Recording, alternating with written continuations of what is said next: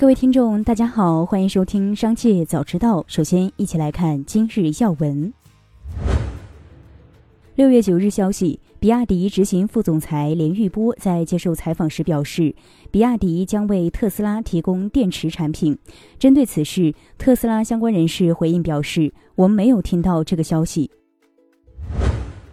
工信部旗下的中国信息通信研究院推出一键查询和一键解绑功能，其中一键查询可以查到该手机号注册绑定的互联网账号情况，而一键解绑提供解除本人持有号码前号码注册绑定的互联网账号关联关系。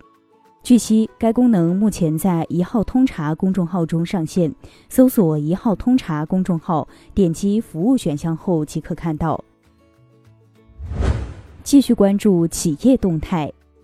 六月八日，北京千悦文化传媒有限公司成立，注册资本一百万，法定代表人为程李龙，经营范围含广告发布、互联网销售、个人互联网直播服务等，由千寻杭州文化传媒有限公司百分之百控股，薇娅老公董海峰为该公司最终受益人。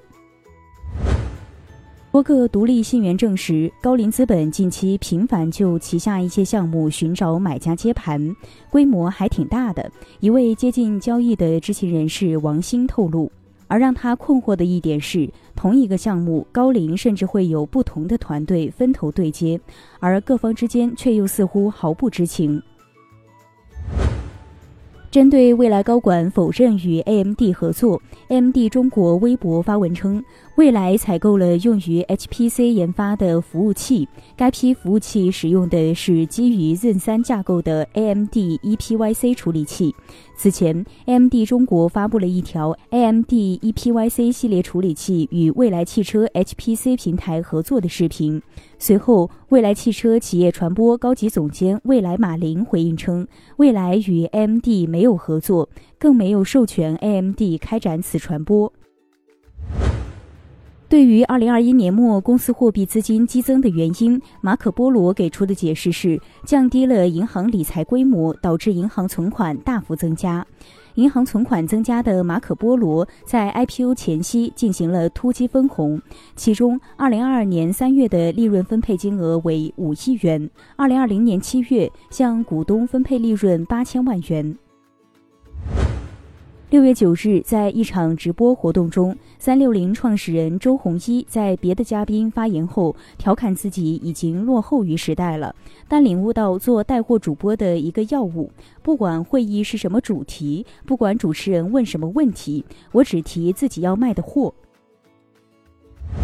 据报道，为解决儿童肥胖问题，威尔士拟禁止向十六岁以下人群出售功能性饮料。数据显示。威尔士逾四分之一儿童在上小学时超重，十一至十八岁人群摄入的糖分是建议最大摄入量的三倍。一些功能性饮料中含二十一茶勺糖，咖啡因含量接近三杯咖啡。据报道，法拉第未来 （FFIE） 在向投资者介绍时表示，计划最早于二零二五年在中国开设一家工厂。在周三向美国证券交易委员会提交的一份文件中，公司表示其正在寻找新的中国市场总部，并将用于建造未来的电动汽车。虽然该公司此前曾提及在中国扩张的计划，但这是该公司首次提供了一些细节。接下来将目光转移到产业纵深领域。